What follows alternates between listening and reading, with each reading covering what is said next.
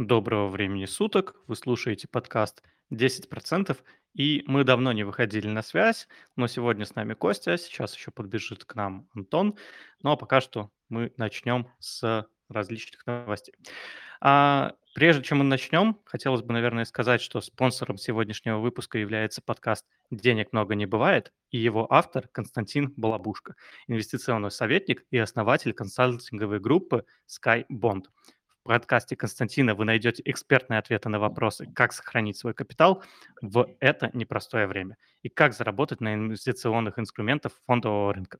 Подписывайтесь на подкаст по ссылке в описании. Считаю, что человеку с именем Константин в области финансов в любом случае доверять стоит. Поэтому обязательно подписывайтесь, ссылка в описании. Да, и это сказал наш Константин. Ну, учитывая, что тебе точно можно доверять, так что да, согласен, одобряю. Что ж, ладно, давай, мы хотели поговорить про российскую нефть, и мы как раз-таки только что с тобой затронули тему российской индийской нефти. Можешь ли ты рассказать, что ты там хотел обсудить? Да, в ходе всех известных событий а, так получилось, что многие страны существенно сократили прямую закупку нефти у России. Остались некоторые европейские страны, в том числе, которые продолжают закупать напрямую и то, то газ, то нефть. Там в этом и относительно газа, и относительно нефти там разные страны участвуют. Но большинство используют обходной путь, а, воспользовавшись ситуацией, что у нас остались хранилища, у нас остался не разогнанный рынок, а Индия воспользовалась данным моментом и закупила российскую нефть с хорошим дисконтом. То есть, насколько известно, согласно отчетам «Газпром нефть», а, закупали примерно по 89-92 доллара за баррель. И по, в ходе того, что вот они закупили эту нефть, они впоследствии перепродавали европейским странам уже с, со своей наценкой. Такие дела. Угу. Ну, на самом деле сейчас, если посмотреть э, цену нефти марки Brent, она упала ниже 82 долларов за баррель. И это, так сказать, впервые с начала января. То есть цены на нефть сейчас начали падать. Там же были как раз вопросы, что саудиты вроде бы их упрекали, что они хотят там ограничить э, добычу нефти, чтобы опять взвестить э, стоимость нефти. Но вроде бы саудиты сказали, что нет, нет, нет, мы тут не причастны, мы ничего не делаем. И сейчас вот из-за того, что нефть дешевеет, она в целом может упасть и ниже той планки, которой установила Евросоюз для потолка цен для э, России, российской нефти. И вот это будет на самом деле очень интересно, потому что, насколько я помню, цена за баррель была как раз-таки в районе 82 доллара э, с потолка. И я этот момент сейчас, конечно, проверю, но это будет очень интересно, если э, как раз-таки максимальная цена для нефти российской, которую установили, она будет э, выше, нежели стоит сейчас реально на рынке нефти. То есть это тогда получается э, смысл этой, этого ограничения вообще ни в чем. Но вроде бы э, Европа, она говорила, что они хотят, чтобы э, добыча нефти все равно была прибыльна для России, чтобы они полностью не закрывались, полностью не, пере, не переориентировались на Китай. И там как бы, опять же, терки у Евросоюза, они очень такие непростые. Не все страны готовы отказываться от российской Конечно, конечно. В целом, на самом деле, взаимосвязь э, России, России, Европы и в обратную сторону, она была, может, до начала войны менее очевидной, но вот как раз-таки в ходе ограничений, санкций мы видим, что так или иначе а, обе стороны пострадали из-за текущих событий. И на самом деле вот уже неоднократно висит в воздухе вот это ощущение, что мы находимся на пороге мирового кризиса – и это будет крайне удивительным феноменом, когда вроде бы ресурсы, которыми можно было обмениваться у одной стороны и другой а, стороны, не страны, а у одной стороны и у другой были, но при этом каждый, так скажем, изолировался друг от друга и в итоге пришли к мировому кризису. Крайне удивительное время на самом деле мы живем. В целом, конечно, о целесообразности тех или иных действий мы не спешим судить. А, скажи, пожалуйста, Андрей, ты открыл графики? Ну, смотри, графики цента я вижу, сейчас стоимость Мгм. нефти как раз-таки а, 81-82 доллара за баррель, но вот вопрос, какой потолок цен они ввели для российской нефти, А, потому что тут что-то я смотрю, цифры везде различные а, пишут, где-то пишут по 65 долларов-70 долларов. Польша говорит, что а, по 30 долларов, не дороже, хотя 30 долларов это как бы себестоимость самой добычи нефти. То есть оно Да, да. просто будет невыгодно России продавать по таким ценам. И в этом плане, ну, вообще смысла нет, просто берете и закрываете все. Э, так что, да, э, непонятно. Если продолжит падать, то нехорошо. Давай я все-таки еще а, открою график, потому что я график не открыл, это я по новостям все-таки а, смотрю. А если посмотреть на график, то мне нужно чуть-чуть времени. Так. Да, вот, ну, наша стра- сторона, так скажем, наша, то есть в смысле сторона России, а, уже отвечала на подобное заявление Польши. Вот Юрий Рыков заявил так. Заявление, что мы не будем продавать нефть тем странам, которые ввели потолок, давно звучат. Однако идти на поводу никто не собирается. Это, ну, конечно, действительно крайне интересное явление. То есть э, не, не, не, все-таки на самом деле при всем моем уважении к Европе а, заявление в потолок цен в районе 30 долларов за баррель это крайне изумительный факт. Порой даже, можно сказать, абсурдный. Но они же не все говорят, что будут вводить этот потолок. Конечно. Это Польша конкретно говорит, потому что Конечно. хочет... Ну, Поль- Польша как раз-таки в большей, самой большой проблеме э, конкретно в Европе. Ну, наверное, все-таки это не самая а, зависимая Но... страна была, Мгм. да. А, там, допустим, условная Венгрия, которая уже кучу неоднократно раз пугала Евросоюз своими там заявлениями а, в ходе того, что Европа замерзнет, а, Европа будет голодать. Вот как раз-таки этим часто пользовались а, пропагандисты вот, заявлениями некоторых а, левых частей Венгрии. Вот, а, и, ну, то есть на, на усладу русским патриотам были эти заявления. Это было достаточно комично. Вот. Э, Евросоюз тоже реагировал на подобные заявления, то есть пытались успокоить и своих жителей, и жителей Венгрии было достаточно изумительно за этим наблюдать.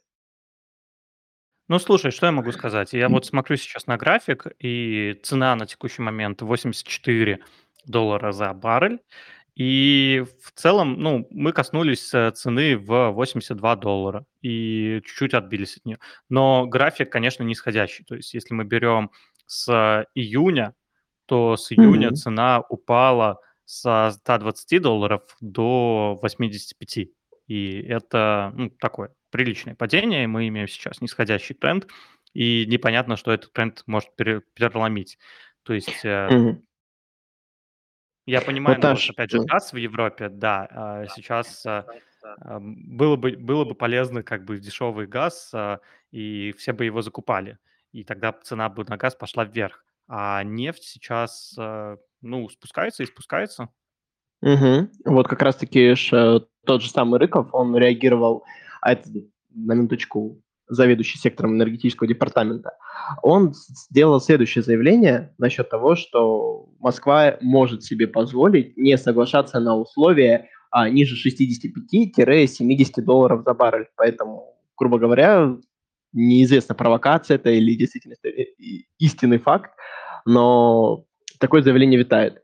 Поэтому, естественно, ниже там рыночной цены сейчас э, а, она хоть и подкрадывается к этим максимальным значениям ми- минимальной цены за нефть, но тем не менее, э, согласно вот э, таким заявлениям, мы продержаться сможем и, и не идти, так скажем, на этом поводу. Ну, на самом деле, тут еще есть одна новость, которую мы не успели обсудить в прошлый раз. Я вот нашел mm-hmm. как раз-таки в новостях с прошлого выпуска, то, что США высвободят 15 миллионов баррелей нефти из стратегического резерва. То есть, э, опять же, на рынок хлынуло много нефти, которая ну, будет продаваться. И этот момент, ну, как раз-таки понятно, почему нефть дешевеет. Она дешевеет как раз-таки на этих новостях.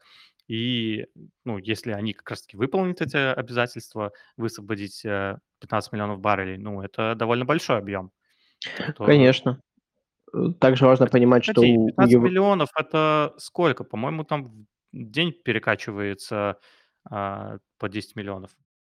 Так. А, вот перекачивается насчет потребления. Сейчас хотелось бы да, получить более актуальные данные. А вот пока ты занимаешься поиском, Мгм. Вот, хотел, да, уточнить, что у Европы так-то есть и другие резервы, которые позволят в случае чего воспользоваться ими. То есть сейчас, на данный момент, конечно, да, ситуация все-таки критична, когда, так скажем, перестает поступать э, дешевая нефть, а резерв на черный день а, у большинства европейских стран, то есть в целом мы можем судить тогда о Евросоюзе как со- со- совокупной системе, а в целом у нее резервы имеются. В крайнем случае у них есть э, возможность найти альтернативных а, продавцов, да, с завышенным, а, да, с завышенными ценами, то есть условная Норвегия. Там по тем ценам, которые продавала Россия, вряд ли она, конечно, поедет на поводу, потому что у них и технологии дороже, и нефти, собственно говоря, меньше в любом случае, так как площадь существенно меньше и количество месторождений. Но при этом Норвегия одна из таких м, крупных а, крупных энергодобывающих стран а, в, мире. И в том числе вот там часто такие шутки были, вот а, неоднократно слышал, почему, условно, Норвегия живет лучше, чем Россия. Потому что там есть нефть. Да, но они все-таки не подсели на нефтяную иглу, как это случилось с СССР и сейчас Конечно. с Россией. Да, то есть они а, этот момент а, поймали. В Да. СССР не смогли этот момент поймать. Ну, смотри, кстати говоря, я загуглил. а, 10 миллионов баррелей в сутки добывается в России. Ну, это примерные цифры. Мгм. То есть э, 15 миллионов, то, что раскупоривает э, США, это ну, не такая большая цифра. А, вопрос, оп- опять же, то, что США намерены это делать, намерены добавлять нефть а, на рынок, и опять же, если это делает США, и они будут поддерживать цену нефти, а, ну, имеется в виду, чтобы нефть была, в принципе, на рынке. Когда уйдет Россия, либо ее а, поток нефти будет ограничен, США, конечно же, вступятся и попробуют подсадить Европу на свою нефтяную а, опять же, вопрос, получится или нет. Я думаю, Европа сейчас не захочет сидеть на какой-то одной игле, и они будут диверсифицировать потребности в нефти между различными Да, странами. да. Мне кажется, что ну, на ближайшие десятилетия Европа примет а, тот факт, что необходимо диверсифицировать источники энергии. И в целом, мне кажется, что в случае, если ситуация утихомирится, если условно, вот, конечно, не будем загадывать, как оно все закончится, но условно мы, грубо говоря, останемся при своем, наевшись мыла, как говорится, и мир так или иначе вернется к прежнему порядку, во что, собственно говоря, мало верится, но не суть. Я думаю, что Европа вряд ли когда-то снова будет использовать такие большие объемы дешевой нефти от России, потому что будут учитывать исторический опыт. Насколько это десятилетие продлится, это сложно сказать, но мне кажется, тенденция будет, если мы будем предлагать нефть с хорошим дисконтом, если ра- разницы нет, собственно говоря, то зачем платить больше? Э. Но, но опять же, э, сейчас-то разницы как бы нету, но все равно Европа готова страдать, чтобы не поступали деньги в Российскую Федерацию. мгм. А, по крайней Кстати, мере, так многие опросы м, говорят А, Кстати, насчет страдать, я абсолютно разную информацию получаю. То есть, э, как раз-таки я смотрел одного, на, на минуточку, я думаю, все-таки это важный момент будет, украинского блогера, а, который находился в Дублине, Ирландия, и впоследствии находился в Англии. И там он, грубо говоря, э, общался с местными и, конечно же, не мог обойти тему а, энергетического кризиса. Многие говорят о том, что действительно продукты очень сильно подорожали, а, подорожало топливо, там стали реже пользоваться автомобилем, а, стали меньше потреблять, стали относиться более рационально к э, потреблению. Это условие, что, ну, блогер из Одессы. То есть он как бы не, имеет, так скажем, а, ангажированного интереса а, в том, чтобы выставить Европу голодной и бедной. Но при этом вчера как раз-таки удачно пообщались в Дискорде с э, Женей. Это наш ведущий подкаста. Очень жаль, что он сегодня не присоединился. Я думаю, ему было бы что сказать. Напомню, он живет в Финляндии. Он сказал, что он говорит, вообще, ну, что-то где-то подорожало, что-то как-то подорожало. Он на себе лично не ощутил этого момента. И как раз-таки с э, человеком из Германии, он этнический немец, разговаривает на немецком английском. Вот мы там когда-то в свое время познакомились и продолжили общаться. Он говорит, что да, тоже как бы есть какие-то подорожания, но несущественные. То есть э, я не спешу поэтому судить о том, как, насколько они могут страдать. У тебя есть какие-то на, на этот счет данные именно из э, личных примеров? Ну, смотри, из личных примеров, наверное, нет. Единственное, что подорожал бензин. У нас он В Израиле? здесь. Мгм. Да, здесь, э, слушай, здесь в этом плане все зависит от цены на нефть. То есть, если в России у да. нас бензин там стабильно дорожает, то здесь э, бензин Мгм. спокойно может подешеветь. И несколько месяцев назад я видел бензин по 8 шекелей за, будь я не помню, это за литр или за, за галлон, не помню. А, Мгм.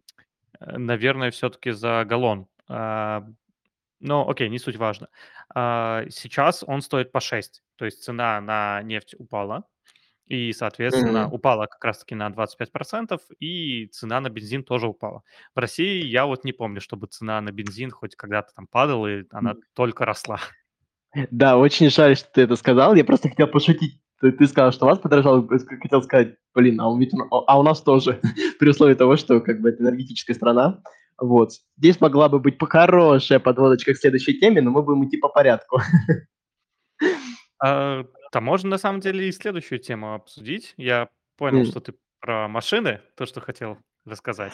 Давай к ней тогда и приступим. А, Дело в том, что Костя вчера холиварил на тему того, что машина– это плохая инвестиция. И, в принципе, с одной стороны, это такой общеизвестный факт, можно сказать, что машина– это довольно-таки плохая инвестиция. Но, с другой стороны, многие до сих пор верят, что вот я куплю машину, это хорошая инвестиция, почему нет? Костя, давай попроб попробуешь рассказать свою позицию, я, возможно, даже чем-то дополню. Хорошо. А, начнем с того, что Костя не говорил, что это плохая инвестиция. Он говорил, что это отвратительная инвестиция. Вот. А, и сам для личного пользования. То есть а, я бы никогда, думаю, в жизни, в ближайшей перспективе лет 10-15 минимум, не стал бы покупать себе автомобиль. И не только потому, что там, условно, не умею водить, а у меня, кстати, на минуточку прав по-прежнему нет. Э, и потому что в целом, на самом деле, очень много вытекает э, последующих расходников. То есть э, там есть разные формулы подсчета, сколько будет обходиться машина, ну и, в принципе, мы с этим уже столкнулись. Я купил не целую машину, а половину, то есть на пополам с семьей моей девушки. А, вот. Да, это еще звучит уже хуже, чем было изначально. Костя купил себе машину. А, но да. да-да-да там св- св- свои нюансы, но, в общем-то говоря, инвестировал в человеческое счастье. Вот, мы уже успели покататься. В целом это достаточно приятная вещь. Вот, это Hyundai Solaris. А, это к- ком- куда комфортнее передвигаться, чем на общественном транспорте, чем на такси, особенно между городами. На общественном транспорте я очень тяжело переношу поездки там дольше трех-четырех часов, если это на условном автобусе вот, или поезде, вот. Да, да даже на самолете, на самом деле, мне тя- тяжеловато это переносится. А на личном автомобиле под чьим-то управлением это вообще шикарно. Меня в целом, на самом деле, поражает эта вещь, сам по себе процесс покупки автомобиля, потому что, это, во-первых, миллион тонкостей, во-вторых, а, ты когда покупаешь машину, ты, наверное, принимаешь риск, что ты можешь кого-то убить, ты можешь убиться, ты можешь разбить машину стоимостью 5 миллионов рублей, можешь разбить свою машину стоимостью в полмиллиона рублей, можешь разбить обе машины стоимостью 5,5 миллионов рублей и, к сожалению, остаться живым. Я думаю, это самый, наверное, плохой вариант. Так, так, так, И? Не-не-не, так мы, мы, ни в коем т- случае э, не к сожалению. Самое, что ценное есть, это, конечно же, человеческая жизнь. ну да. А, и вот, Так, а, в шутки пошли тут. Давай. Да, в, ц- в целом я прекрасно, э, очень приятно, конечно, то, что еврейская, конечно, вещь, но что семья там девушки взяла там какие-то сопутствующие расходы на себя, то есть там а, страховка, которая вышла, господи, 21 тысячу рублей, а в техосмотр, в какие-то там что-то масла поменять, и комплект зимней резины, это крайне, крайне дорогое удовольствие, причем оно абсолютно нелогично. То есть я там а, ну, в моем городе, к сожалению, нет э, э, такси выше комфорта, поэтому как бы приходится использовать максимум комфорт. И в целом я понимаю прекрасно, насколько это выгоднее выходит, с уч- с учетом того, что как бы на удаленке работаю, и там, ну, поездок 5-7 по необходимости в неделю выходит. И в целом, на самом деле, в моем случае машина крайне не нужна, но как бы, и даже условием того, что есть каршеринги, сервисы, конечно, да, это в перспективе, смотря сколько использовать, э, рано или поздно может окупиться, это все-таки вещь, потому что мы вот там съездили в, по соседним городам, мы там прикинули, сколько денег бы вышло, если мы ездили на общественном транспорте, сколько бы вышло времени, прекрасно поняли, что мы сэкономили времени и деньги, но при этом осадочек остался. Я все равно эту вещь не разделяю, то есть я себе в личное пользование, там вот я кучу знакомых примеров, когда люди покупают две машины в семью. Для меня это вообще жуть, если, конечно, вы... Не, если вы живете за городом, я еще как- как-то могу понять, но если в городе, это... Это, это, это очень странная вещь. А ты что насчет вообще в целом процесса необходимости покупки машины думаешь? Смотри, а, есть большая разница, во-первых, где вы обитаете. Если мы берем, допустим, Штаты, то там э, города, они фактически не предназначены для людей. То есть если у тебя... э, И что я имею в виду? Они предназначены для машин. Если у тебя нету М, машин, ты фактически там, можно сказать, не живешь. То есть что, что под этим подразумевается? Города там э, очень большие, вот такие довольно... Одноэтажная Америка, вот как это называется, одноэтажная м, Америка. Э, и, соответственно, ты можешь выйти из дома, и до ближайшего магазина тебе будет идти 5 километров, то есть час. И нету общественного транспорта. Из-за того, что города большие, то общественный транспорт э, не может, нельзя построить правильную архитектуру общественного транспорта. Есть такое понятие, как э, эффект последней мили. М, это, соответственно, когда ты, допустим, едешь а, из одного, из одной точки города в другую точку города, и либо у тебя, если очень большой город, то а, либо у тебя, допустим, там, автобус или там э, троллейбус останавливается каждые 5, 2 минуты, чтобы человек мог выйти. Но если он будет останавливаться каждые 2 минуты, тогда с, э, до конечной точки ты будешь доезжать очень медленно, потому что ты каждые 2 минуты буквально останавливаешься по пути. А, это первый вариант.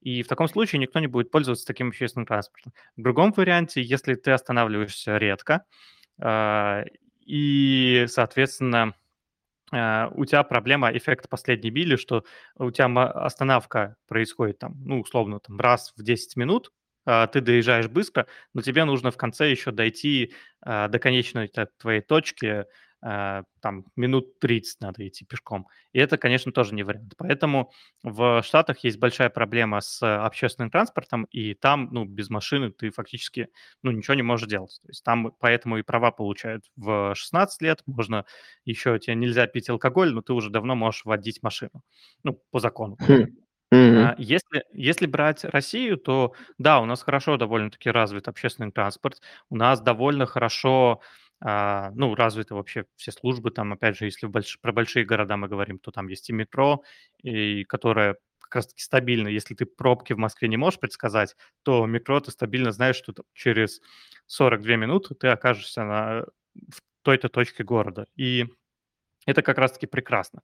А, но я считаю, что в таких случаях машина- это не про инвестиции, это про комфорт. Ты сам сказал, хм, что комфортно ездить на машине.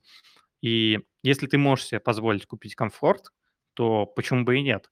А, опять же, для чего мы занимаемся инвестированием, для чего мы занимаемся там сохранением денег, э, и попыткой их там приумножения? Для того, чтобы на эти деньги можно было что-либо купить, потому что циферки на счету, ну, нам не очень интересно. Нам нужно, чтобы эти циферки можно было преобразовать в какую-то пользу. И машина- это и есть эта польза. Если ты можешь себе это позволить, то почему нет? Пожалуйста, а, покупай машину. Но вот если ты, так сказать, там не особо много денег у тебя, то, конечно же, от машины надо, э, избавиться, так сказать, в первую очередь, потому что машина, как правило, это, а, довольно много денег забирает. Ну, это там может доходить до 20-25 от, э, а, того, что, а, что что ты зарабатываешь. Да. Что точнее, что ты тратишь. Как-то так. Э, Антон к нам присоединился. Антон, может, у тебя есть что сказать на тему того, Привет, насколько да, мне есть что сказать. Я?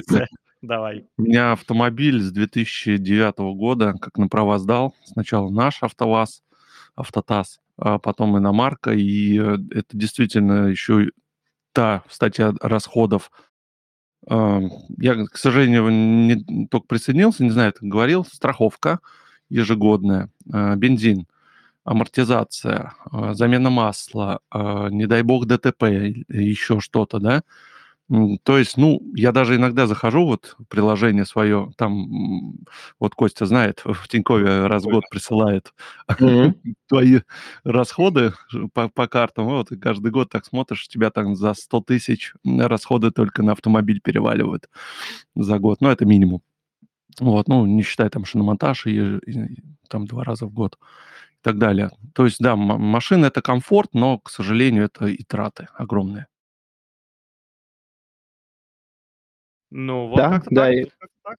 и важно Если понять э, необходимость этого. То есть на самом деле, если исключить там какой-то вот такие вот хотелки, необходимости в машине нет. Я живу в городе с населением на данный момент 500 с небольшим тысяч человек, и как бы это не крупный город, и в любую точку города можно за вполне комфортные деньги доехать на такси. То есть, э, причем достаточно комфортно, быстро, и на самом деле машина вот комфорт, есть очень куча вытекающих неприятных вещей, то есть, а где припарковаться? Надо сначала прогреть ее, чтобы поехать.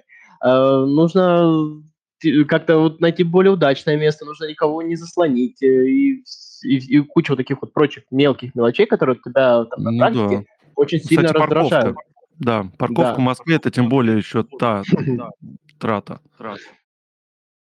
Да, да, да. Вот. И чаще всего, когда ты да, ездил на такси, ты об этом не задумывался. То есть такси так может и другие машины прикрыть, ты пока выйдешь, там минутное дело, а, практически в любом положенном месте остановиться и ни- ни- никому особо не помешает. А когда ты свою машину еще где припарковать, если там какое-то место, где очень плотно все забивается быстро, тебе приходится припарковать где-то, ну, примерно в 200-300 метрах а, на, на личном примере говорю, и потом пешочком идти от нее до нее.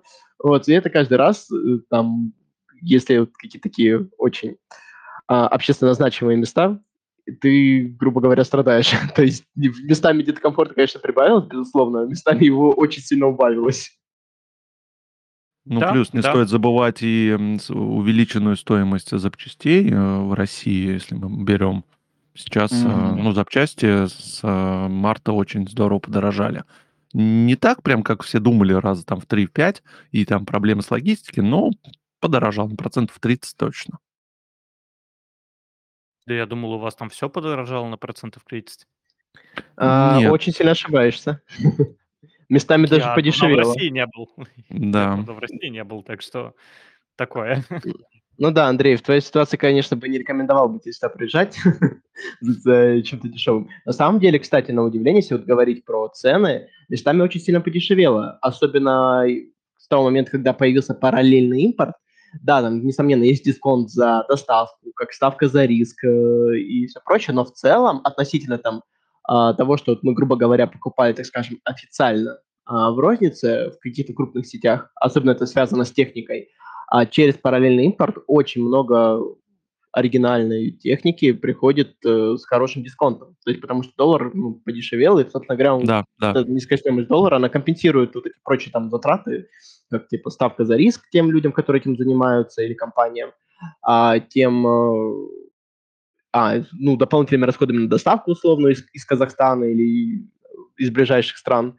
Вот. Но на самом деле есть, так скажем, в этом плане положительный эффект. Единственное, что сервисы очень сильно стали хуже. То есть, условно, я вот как раз выбираю ноутбук, э, MacBook, и я хотел прийти полапать его. У нас был магазин, официальный ритейлер э, Apple, вот, в ко- в который предостав- э, давал тебе возможность потыкаться, посмотреть, и это была несомненно шикарная вещь, то есть ты не обязан покупать, на тобой не стояли, не дышали. Сейчас ты, грубо говоря, не можешь этого сделать, тебе продают даже в официальные, ну, официальные крупные ритейлеры, торгуют параллельным импортом, и даже они эту технику держат где-то в заперти, где-то в каких-то комодах, или как минимум за стеклянной витриной. Ты не можешь подойти, потрогать, посмотреть и выбрать то, что тебе нравится. Нет удовольствия эмоций. А, ну и куча там каких-то брендированных магазинов. Кроссовки хотел себе от Nike взять, а у нас он закрыт. Был- была это.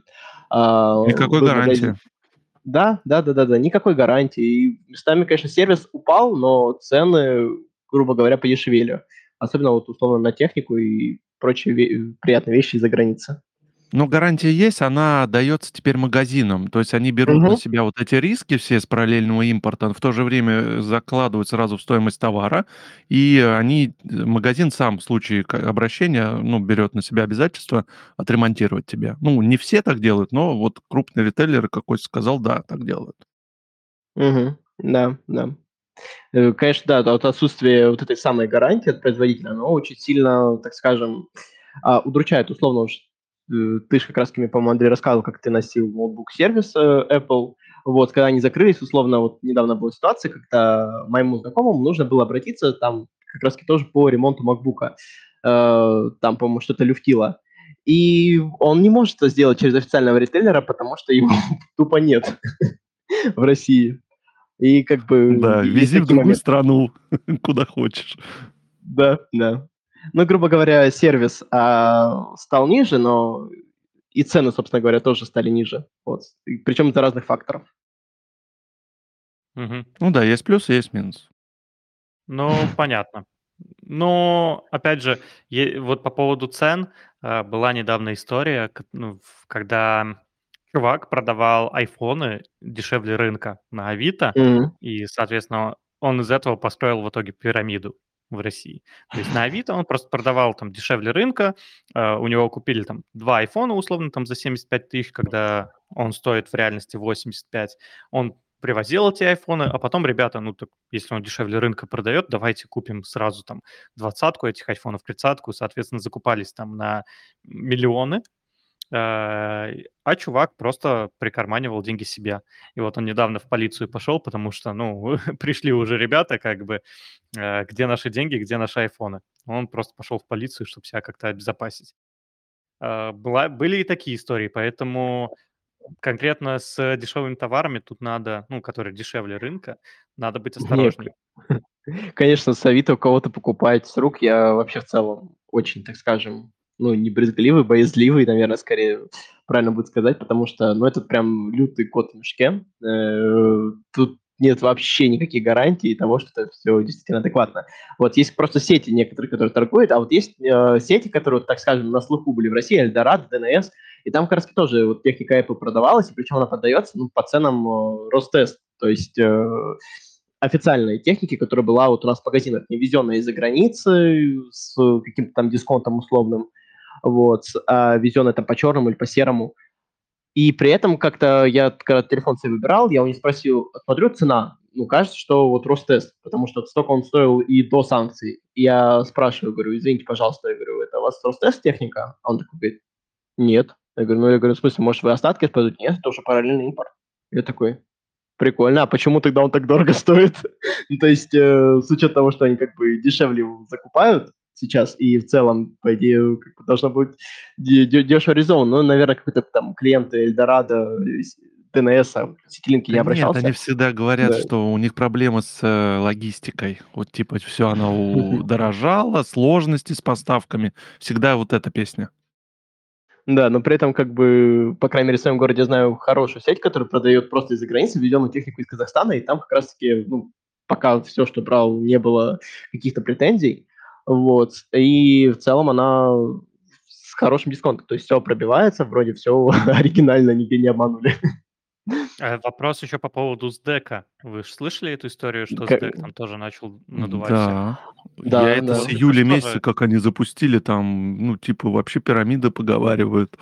Ну, тогда, то есть и большим магазинам тоже не всегда можно доверять. СДЭК — это логистическая компания, которая одна из самых крупных в России, и они запустили интернет-магазин по параллельному импорту, будут говорили, что будут продавать различные товары.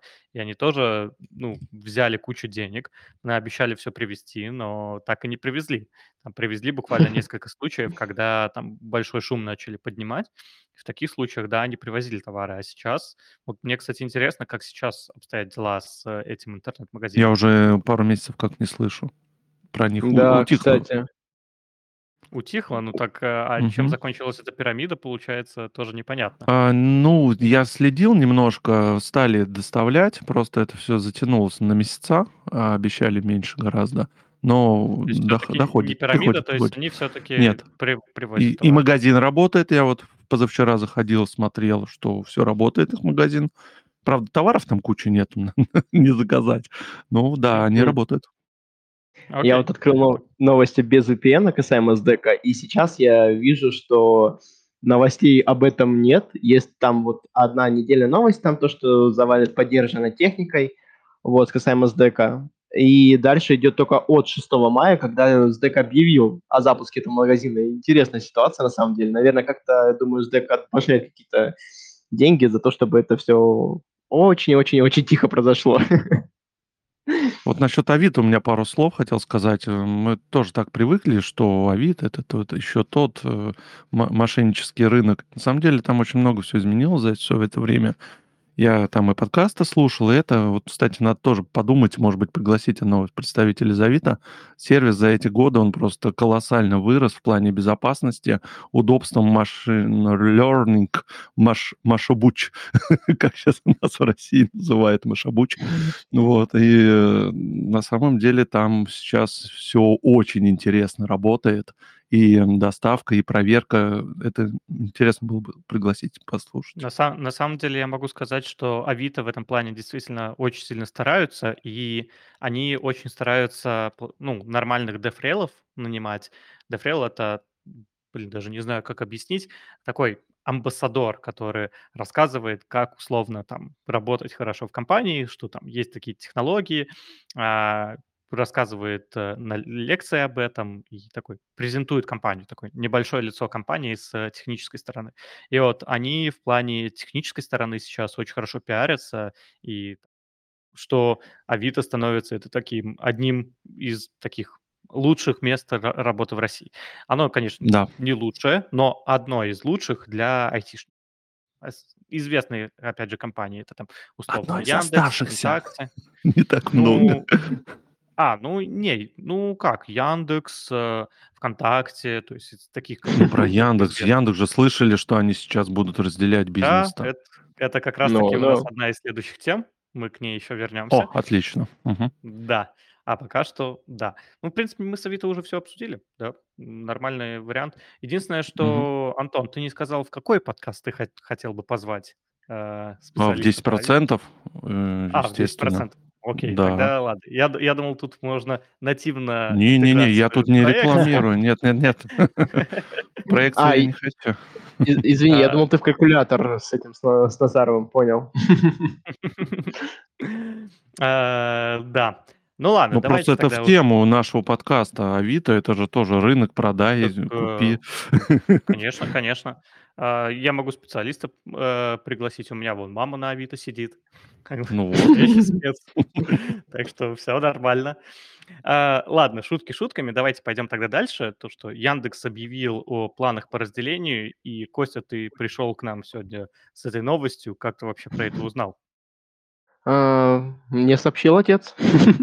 Это очень удивительно. У меня отец в целом, хоть сейчас на данный момент, слава тебе богу, находится за границей. Вот, Это но он не Аркадий Волош у тебя отец случайно, нет? А что-что? Аркадий Волош, нет у тебя отец. А, Он сейчас сказал. рядышком. Они Не- они ж, э, Погоди, Волош, э, который Ну, это второй руководит. основатель э, с Второй, да. Сигаловичем, они же открыли, Ага, да. Да-да-да, я, я думал, Во- ну, кто сейчас в Тель-Авиве, Сигалович или Волош? Ну, Нет, Сигалович умер, к сожалению, да, да, я вот знаю, сейчас вот Волош там, Сигалович да-да-да. умер, да. Да-да-да. А, перепутал. Так. Да-да-да.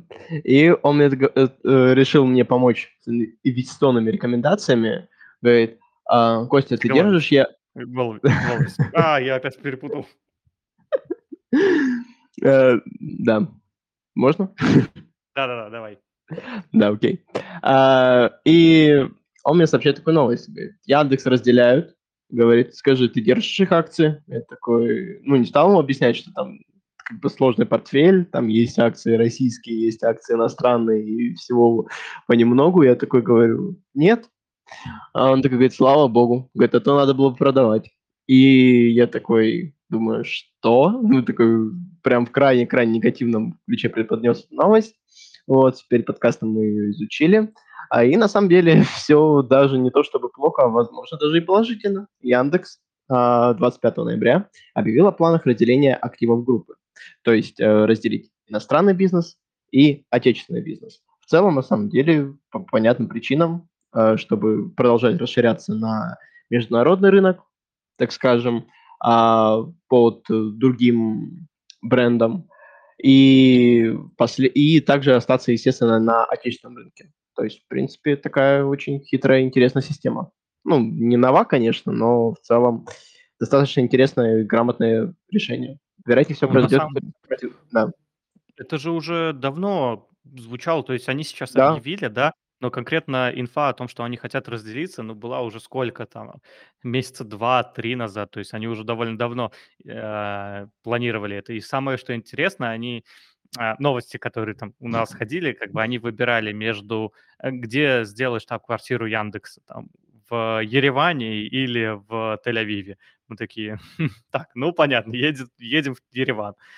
А, да, в итоге штаб-квартира у них будет в Нидерландах.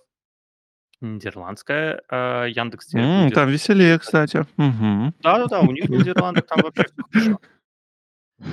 А, Да, но что хотел сказать, я на самом деле с Яндексом тут общался буквально несколько, ну, недель назад, получается, да, но общался с местным израильским Яндексом, и по факту они мне сказали, что а, в Израиле нету разработчиков, то есть э, конкретно в Израиле у них только сидят там, э, ну, условно, курьеры э, для доставки там местной Яндекс Лавки, у нас она называется Дели, у них, соответственно, там, ну, различные работники, но вся разработка, она происходит на территории там России, постсоветских стран, и это вполне очевидно, и у меня становится вопрос, ну вот, они разделят бизнес, да, будет бизнес разный, но они же все равно по-любому будет, будут использовать продукты друг другу, и а, Наработки ты имеешь в виду?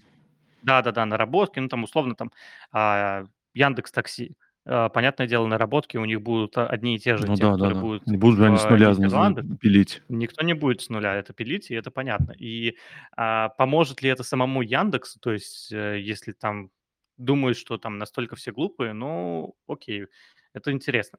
Да, с юридической точки зрения это будут две разные компании, но они же все равно все деньги будут посылать ну, для наработок в Россию или постсоветские страны. Сейчас, кстати говоря, э, они нанимают очень активно в России, в Казахстане, в Грузии, э, в таких постсоветских странах на полную удаленку, и это довольно интересно.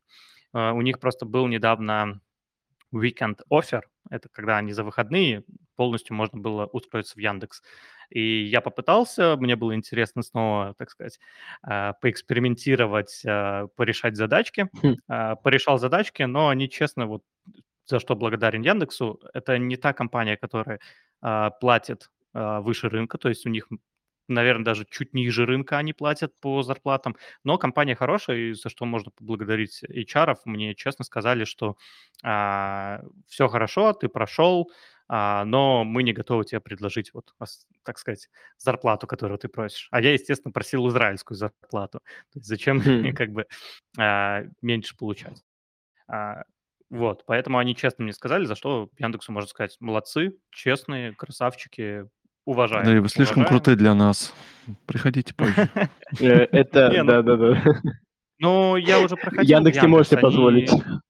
они- пару лет назад э, э, предлагали тоже мне работу. Единственное, что я тогда шел по стандартному процессу, и там было у меня 7 собеседований. Это, конечно, жесть. Ну ладно, окей. А, У них, конечно, такой строгий набор. И что-то предложили, но тогда надо было в Москве находиться. а Я, естественно, отказался. Ну и сейчас то же самое. Они предложили, правда, полную удаленку, но по зарплатным ожиданиям, ну, у меня они чуть повыше, нежели, ну, опять же, тупо из-за того, где я нахожусь. То есть здесь платят тупо выше. А, поэтому какая-то такая история. Ну, Ты знаешь, э, у меня знакомый проходил собеседование в Apple на редактора подкастов, когда еще пару лет назад требовался в Россию. Он прошел то ли 7, то ли 8 собеседований. И в итоге его тоже отсказали, что ну, мы не готовы сейчас взять. Ну, то есть, Мгм. да. А, Ну, А. да, слушай, в Израиле тоже тут очень много а, этапов собеседования. То есть в России обычно намного проще устроиться на работу в Израиле том же самом. Тут устроиться на работу- это отдельный квест. И устроиться на работу намного сложнее, чем работать. Это что самое такое забавное. То есть работа здесь э, не сильно напряжная обычно. А вот устроиться на работу- это прям надо попотеть. Вот. Мы, кстати, открыли стартап на Мгм. эту тему. Это немножко, не, не, конечно, не место, где рекламиться. Я не думаю, что у нас много слушателей в Израиле, но мы открыли стартап на тему того, чтобы помогаем IT-специалистам найти работу в Израиле. А, Ну, это ну, круто. да, уже Мгм. приходят ребята, есть клиенты, и это прикольно. Мы, опять же, пока стартуем, мы пока тестируем нишу, а, сильно демпингуем цены, там, пытаемся понять, что нужно клиенту, и все вот в этом духе, но Ну, интересная тема, кстати, вот рабочая. Стартап такой, да, маленький? Да, да, демпинг да, не да, всегда хорошая стратегия, на самом деле. Вот недавно конечно. я читал а, одно исследование вот, на тему того, что чаще всего а, люди, когда видят цену ниже той минимальной, не, не оптимальной, не максимальной, а вот именно минимальной, а, которую они готовы платить за продукт, у них сразу возникает кучу возражений, сомнений в Да. качестве этого продукта. Но в целом, да, надеюсь, всё все, верно. получится. Я хотел А, предложить верно. открыть сбор для Яндекса на то, чтобы они смогли обеспечивать а, Андрея Тетку, но потом подумал, а, мы даже всем подкастам на данный момент не сможем этого себе позволить. Я тоже хотел пару слов сказать насчет разделения их бизнеса.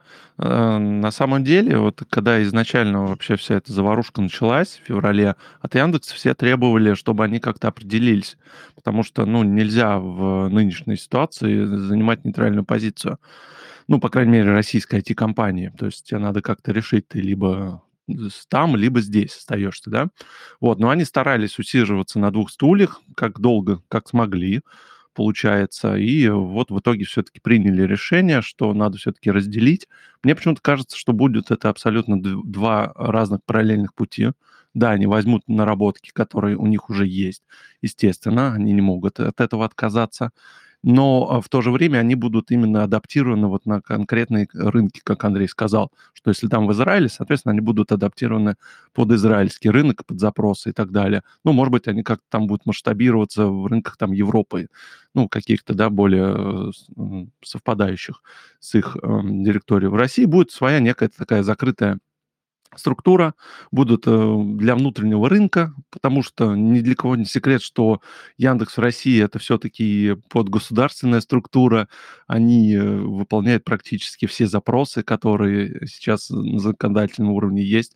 И я вот тоже тут слушал, Андрей тоже прекрасно знает Бобука, а, вот он тоже давал интервью сейчас активно, что оказывается Яндекс э, такси, они практически, ну, не стесняясь, сливают абсолютно всю информацию о тебе.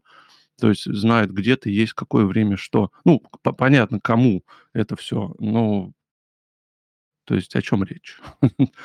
Я вот так думаю. Даже сливать не нужно. Это сливается в Даркнете. Опять же, у Яндекса недавно был, была приколюха, что их взломали, и все от Яндекс Еды, а, что, ш- вы помните эту тему, когда слили Да, базу да, данных да, Яндекс помню, я помню. Вот, Мгм. и, Курьерскую Яндекс доставка, узнать еда. Яндекс. Доставка. Вот я вспоминал, как называется Яндекс еда, да. Окей, у нас просто называется она Daily, и э, немножко по-другому, но суть одна и та же.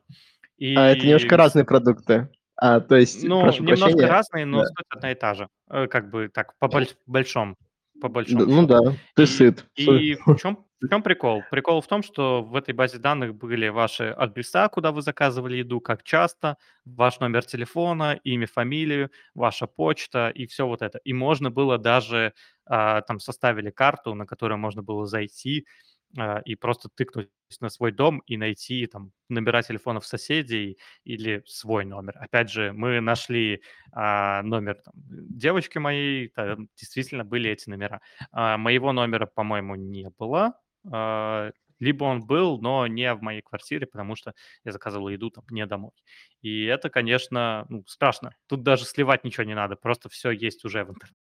Ну да, да, да. Я имею в виду, что там напрямую в правоохранительным органам они там Текущее доступ не положение, да. Текущее, конечно. Понятно. Я тут еще удивился на, на Яндекс картах. Не знаю, Андрей, проверь у себя в Израиле. Интересно, тоже работает это или нет.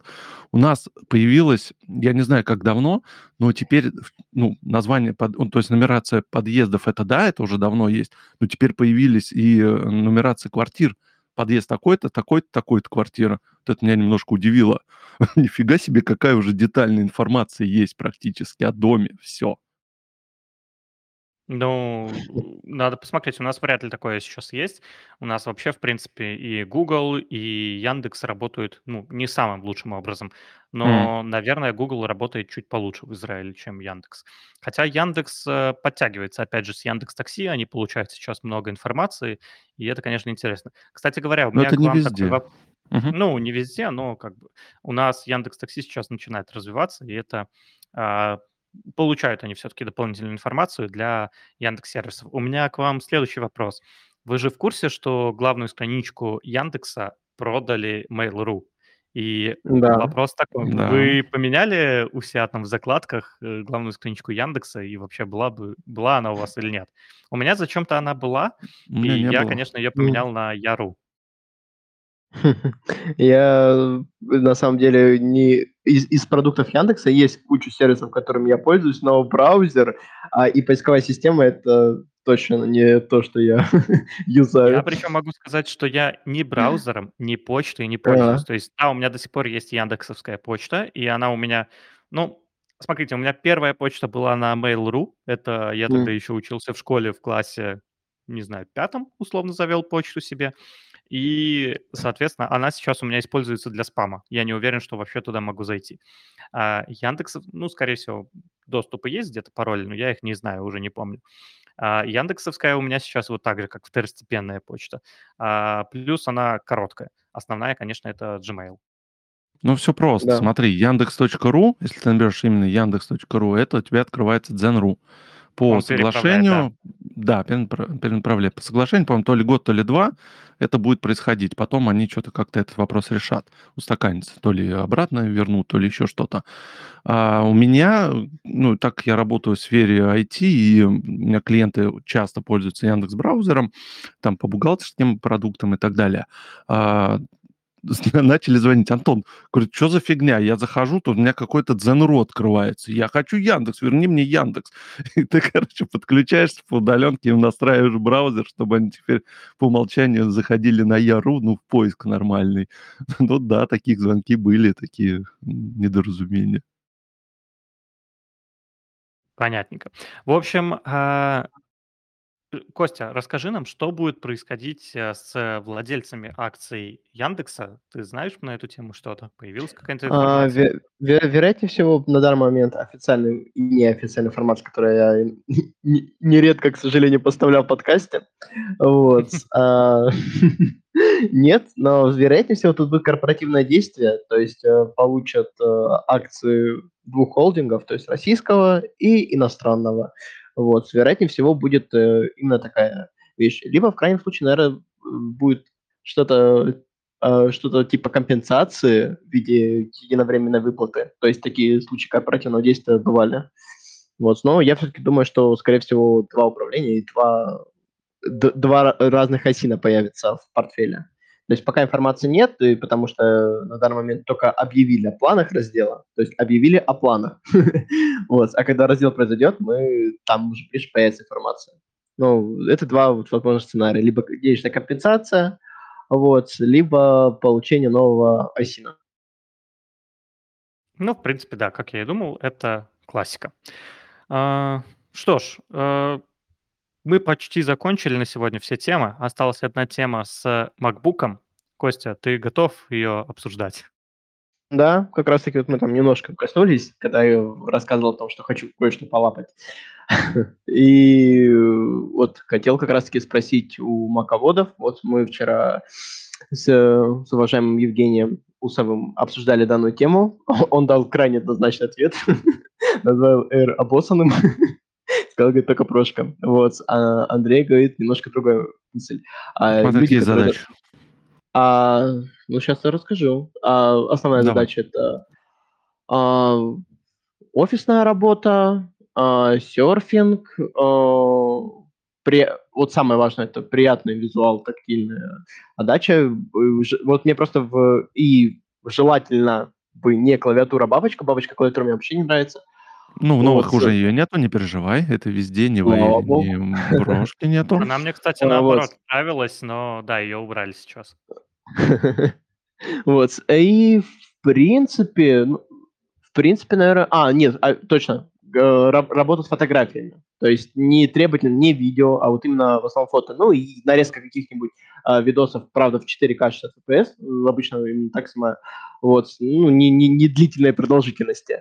То есть для, так скажем, home-видео личного пользования. Все, в принципе, это все задачи. Я думаю, R все-таки тебе нужен.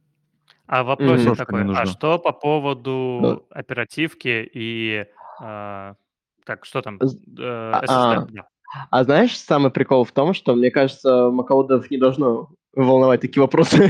То есть это обычно у Windows юзера, спросишь, или у Android юзера, что а, там? К сожалению, нет. Все, что касается Mac, там а, очень требовательно к оперативке. Так, Не, а, а Windows намного более требовательны к оперативке. И Нет, Андрей, сейчас изменилось немножко все это. Ну, не знаю, Mac, давай так, я скажу, что на MacBook с 16 гигами оперативки я живу прям хорошо, а на Windows с 16 гигами оперативки это прям боль иногда становится. Ну, хорошо, не буду спорить. Возможно, задачи у тебя такие все-таки более Конечно, да, требовательные. это, это все зависит, конечно же, от э, того, как использовать. Ну вот на личном экспириенсе, то есть э, хочу сказать, что у меня сейчас э, ноут трехлетней давности, вот, и у него 4 гигабайта оперативной памяти, при этом как бы, ну, со всеми повседневными задачами он более чем справляется, то есть ни лагов, ни проседов, ничего как бы нет, и, наверное, не знаю, а, не, есть, конечно, смысл, наверное, запасом взять, а с на 16 гигабайт. Вот. А вдруг, так скажем, потребности вырастут. Но со, с моими текущими потребностями 4 гигабайт даже достаточно. То есть там 8, ну, наверное, там уже, 8. уже неплохо. Там, 8. там 4 нету, только 8. Но mm-hmm. я не знаю, 8, дело. ну, я, понятное дело, что на, на MacBook ты будешь использовать Safari, но ты открыл там 5 вкладок, mm. и это уже там 8 гигов занято. Я, опять же, а. уприрую, конечно, но... Не, я уприрую, конечно же, но я не знаю, меньше 16 гигов в 22 году. А, это уже... Да, надо брать, смотри, 512 э, SSD-шник обязательно, потому что там да. работает именно скорость чтения, да, и записи параллельно, так сказать. И, да, 16 гигов. Это вот твой выбор. Полностью а так согласен.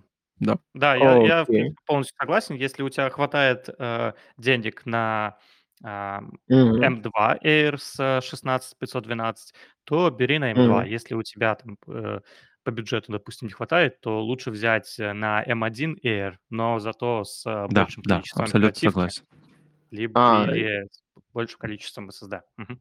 А вообще есть смысл в тачбаре именно на живом использовании? То есть там, если не, не, не брать сухие характеристики от блогеров и их опыт использования, вот лично тех людей, которые пробовали этот тачбар, кто-нибудь вообще... Как бы, Да, у Я, к сожалению, не пробовал. У меня был тачбар на предыдущем маке, но слушай, блин, не особо мне нравится эта штука. То есть многие реально плюются и говорят, что это прям вообще ужас-ужас. Я не могу сказать, что это ужас-ужас, но тем не менее, когда ты работаешь с обычными клавишами, ты всегда знаешь, где какая клавиша за что отвечает. С тачбаром тебе приходится смотреть на этот тач-панель, и тебе приходится выискивать, что-то там дергать, э, пытаться попасть туда, куда нужно. И на самом деле это, по-моему, не совсем удобно. То есть э, они могли бы это сделать лучше, а, не допилили, и сейчас, как ты видишь, они отказываются от тачбара. То есть, опять же, тачбар а, в прошках уже нету тачбара. В прошках я имею в виду на 14 ну, да, и на мало кто пользовался, если честно. Да, потому что это довольно-таки спорная фишка, которая, ну, не, недостойно прям сильного внимания. Да, Да. выглядит изначально прикольно, но в реальности use cases, ну, Ну, типа инновация была, Apple надо было Мгм. как-то Да, да, показать. да. Да, вот, А по смотрите, мы факту, можем. а по факту это прям неудобно оказалось.